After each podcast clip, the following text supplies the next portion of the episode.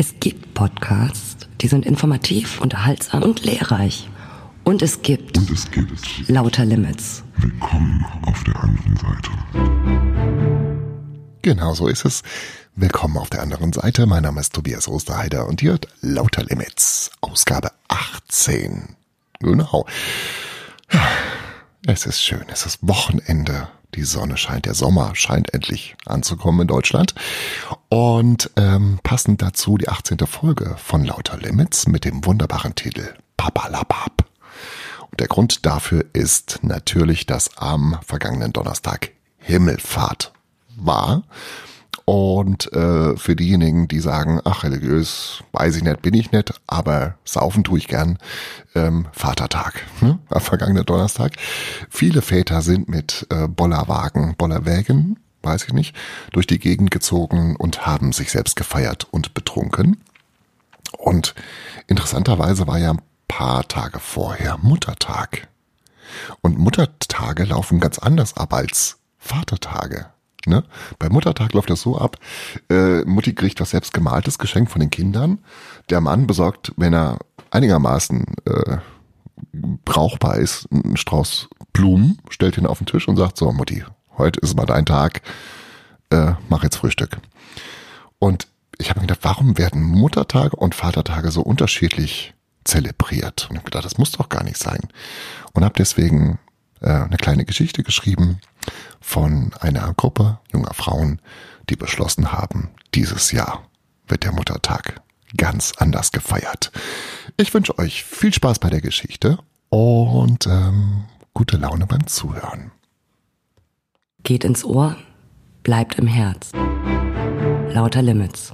Am 13. Mai 2018 um 7.23 Uhr fasste Silvia Schneider einen Entschluss. Noch vor sieben Minuten hatte sie im Tiefschlaf gelegen und von dem endlosen Sandstrand geträumt, beruhigt vom unermüdlichen Tosen der Wellen und dem gelegentlichen Kreischen der Möwen. Jemand hatte am Strand in der Abenddämmerung ein großes Lagerfeuer entzündet, welches die Idylle vervollständigte. Das Knistern der Holzscheite, die frische Meeresluft, es war ein perfekter Abend. Eine Brise trieb den Geruch des verbrannten Holzes unangenehm dicht zu ihr herüber. Ihre Augen begannen zu tränen. Jetzt wurde auch das Kreischen der Möwen immer lauter, drängender, penetranter. Das Paradies begann, sich in eine Apokalypse zu verwandeln. Unerträgliches Kreischen, der Geruch nach verbranntem Holz und dann plötzlich explodierte die Sonne. Ein gleißendes Licht breitete sich von einer Sekunde auf die nächste überall aus, blendete Silvia, schien jede einzelne Zelle ihres Körpers zu durchdringen und sie innerlich aufzulösen. Gleichzeitig spürte sie die Hitze, welche sich vom oberen Bereich ihres Brustkorbes ausgehend immer weiter entfaltete, sie zu verglühen drohte. Schweißgebadet schreckte sie hoch. Es dauerte einige Augenblicke, bis Silvia sich in der Realität orientiert hatte. Sie lag nicht am Strand, sondern in ihrem Bett. Die Sonne war nicht explodiert, sondern die Deckenlampe des Schlafzimmers war eingeschaltet worden. Es brannte kein Lagerfeuer, sondern ein Toastbrot mit ungesund vielen Röstaromen, welches sie von Paul, ihrem vierjährigen Sohn, auf die Brust gelegt worden war und nun mit reichlich Butter und noch reichlicher Menge an Leberwurst an der Bettdecke klebte. Silvia hasste Leberwurst. Sie hasste es, an einem Sonntag um kurz nach sieben geweckt zu werden, und jetzt, in dieser Sekunde, hasste sie ihren Sohn. Alles Gute zum Muttertag, rief Paul fröhlich und strahlte sie an. Er hatte ein Bild gemalt und hielt es Silvia zwei Zentimeter dicht vor die Augen.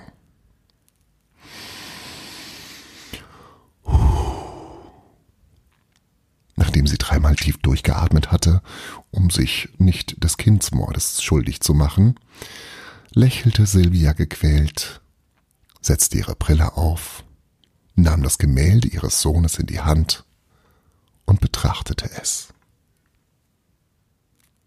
Sie sah einen Wal. Toll. Sowas hatte sie sich schon immer gewünscht. Sicherheitshalber fragte sie nach. Paul, da hast du aber einen schönen, ähm, was ist das denn genau? erkundigte sie sich. Das bist du, erklärte er freudestrahlend. Okay, vielleicht wäre ein schneller Tod doch eine sinnvolle Option. Nein, natürlich nicht. Silvia liebte ihren Sohn.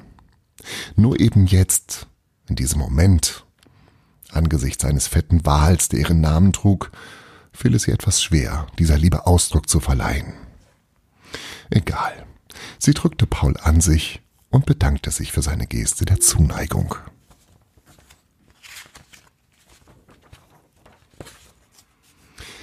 Ich habe dir einen Toast gemacht, bekundete ihr Sohn, zeigte erwartungsvoll auf das Konglomerat aus Butter, Leberwurst und Kohle und lächelte sie an.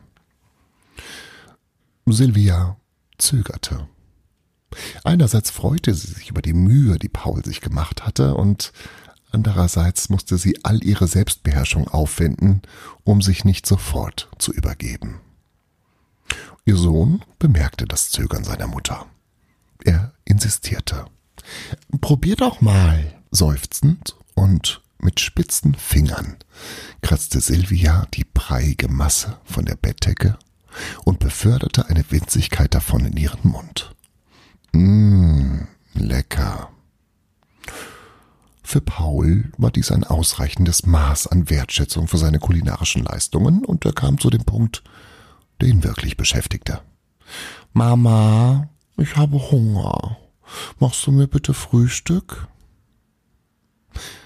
Silvia schloss die Augen und zählte in Gedanken bis zehn. Na klar, mein Liebling.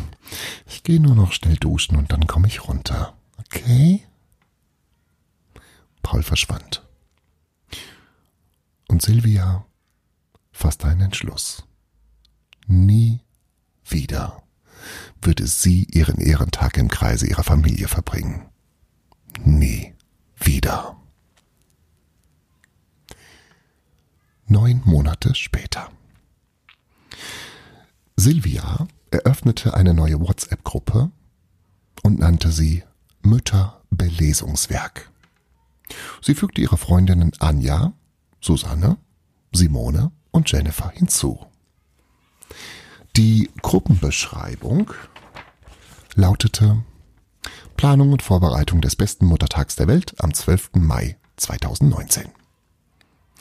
Die Idee war es, ebenso wie die Väter an Himmelfahrt, eine gemeinsame Wanderung zu unternehmen. Mit viel Alkohol, aber ohne Kinder und Männer. Also mit Spaß. Statt mit Bollerwagen durch die Gegend zu ziehen, beschlossen Silvia und ihre Freundinnen, vier Kinderwagen zweck zu entfremden und mit Spirituosen und kulinarischen Köstlichkeiten zu füllen. Pinke Motto-Shirts mit dem Slogan Thermomilfs, bei uns geht's rund sollten die innere Verbundenheit stärken und die gemeinsame Vorliebe für bequemes Kochen symbolisieren. Die Auswahl der Getränke ging erfreulich unkompliziert vonstatten. Jede Menge Prosecco, dazu Amarula, etwa 258 Flaschen kleiner Feigling bildeten eine hochprozentige Grundlage, die durch 5 Liter Sex on the Beach hergestellt in Thermomix und abgefüllt in 17 Baby-Trinkfläschchen mit Antikolik-Trinksaugern erkennst wurde. Jennifer war für den Soundtrack zuständig und verbrachte ganze zwei Wochen, um eine Spotify-Playlist namens No Children, No Cry zu erstellen. Eine abwechslungsreiche Mixtur aus Liedern von Helene Fischer, Tom Jones, Jason Derulo, Ed Sheeran und Club 3 würde den passenden Klangteppich für den femininen Festzug bilden. Susanne war die Kreative unter den Frauen. Sie arbeitete als Erzieherin in einem Kinderheim und hatte immer die besten Ideen. Extra anlässlich des Muttertages plante sie, sich die Babyborn Interactive Puppe ihrer Tochter auszuleihen. Die Puppe konnte ähnlich wie ihre eigene Tochter pinkeln. Jedoch konnte man bei der Puppe die Zusammenstellung des Urins im Voraus bestimmen. Und zwar, indem man sie oben mit der Flüssigkeit tränkte, die später unten rauskommen sollte. Susanne tränkte die Puppe, die den Namen Larissa trug, mit Chardonnay, weil dieser echtem Urin farblich am ähnlichsten war. Bei einem Vorbereitungstreffen im April präsentierte sie stolz das Ergebnis. Sie entkleidete Larissa, hob sie mit beiden Armen über ihren Kopf, öffnete ihren Mund und drückte der Puppe auf den Bauch. Ein satter, gelblicher Strahl landete mitten in ihrem Mund. Die Mitglieder des Mütterbelesungswerkes waren hingerissen. Fast alle. Lediglich Simone reagierte etwas pikiert. Sie fand die Idee eklig und unangemessen. Zumindestens jetzt noch. Jennifer, Sylvia und Anja hingegen bestellten umgehend weitere Babyborn Interactive Puppen und modifizierten die Tankgröße, so dass die Puppen jeweils bis zu 250 Milliliter Fassungsvermögen aufwiesen. Am 12. Mai um 9 Uhr trafen sich die Thermomilfs bei Silvia und starteten mit einem opulenten Sektfrühstück in den Tag. Ihr Mann Tom war zusammen mit Paul zu seiner Mutter gefahren. Anja war die jüngste in der Gruppe. Sie hatte erst im Januar Zwillinge auf die Welt gebracht und stillte eigentlich noch. Aber nach zwölf Monaten des Verzichts, der Entbehrung und einer unfassbar langen Geburt hatte sie beschlossen, dass heute der Tag sein sollte, an dem ihr Leben wieder lebenswert werden sollte. Nach zwei Gläsern Sekt war die Welt von Anja wieder im Gleichgewicht. Ihr eigener Sinn für Balance und Muskelkoordination hingegen ließ bereits etwas zu wünschen übrig. Sicherheitshalber beschloss Silvia, einen weiteren leeren Kinderwagen auf die Wanderung mitzunehmen. 10.30 Uhr. Nachdem die ersten vier Flaschen Sekt geleert waren und jeder noch mal kurz auf Toilette gewesen war, ging die Wanderung los. Anja schlummerte zu diesem Zeitpunkt bereits in dem Ersatzkinderwagen und wurde leise schnarchend mitgeschoben. 14.30 Uhr. Anja wachte auf. Sie lag in einem Kinderwagen. Auf ihr stapelten sich 17 leere, klebrige Babyfläschchen. Mühsam kämpfte sie sich aus ihrem Gefährt und blickte sich um. Sie war alleine. Verwirrt versuchte sie die Gegend zu erkundigen. Aber schon nach ein paar wackeligen Schritten merkte sie, dass das Gehen im Augenblick nicht ganz so einfach war. Also nahm sie den Kinderwagen als Rollatorenersatz und explorierte ihr Refugium, in dem sie erwacht war. Es war der Parkplatz eines Discounters. Weit und breit war niemand zu sehen. Frustriert und verärgert sank sie zu Boden. Ihr ganzer Schädel schmerzte, pochte, hämmerte. Stöhnend hielt sie sich die Hand vor die Augen und bemerkte einen Zettel, der an ihrem Handgelenk befestigt war. Auf diesem stand mit Lippenstift geschrieben, sind bei Simone im Garten. Komm nach, wenn du dich traust. Anja wusste, dass sich Simones Haus nur eine Querstraße weiter befand und so machte sie sich auf den Weg. Gegen 16 Uhr erreichte sie ihr Ziel. Am Gartenzaun hatten sich schon zahlreiche Schaulustige versammelt. Anja gesellte sich dazu.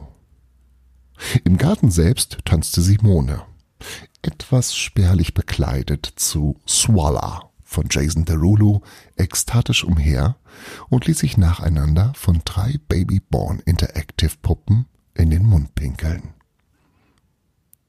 Anja sah ihrer Freundin zu und lächelte.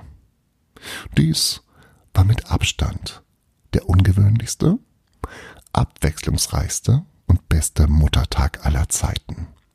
Sie freute sich schon jetzt auf den 10. Mai 2020. Lauter Limits. Ohrenbetörend gut. Und damit sind wir am Ende der heutigen Episode von Papalapap.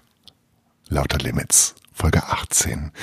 Ich wünsche jetzt allen Männern und Frauen einen wunderbaren, angenehmen und sonnigen Start ins Wochenende. Lasst euch gut gehen und wenn ihr Lust habt, hören wir uns in der kommenden Woche wieder. Bis dahin, tschüss. Lauter Limits. Keine Grenzen.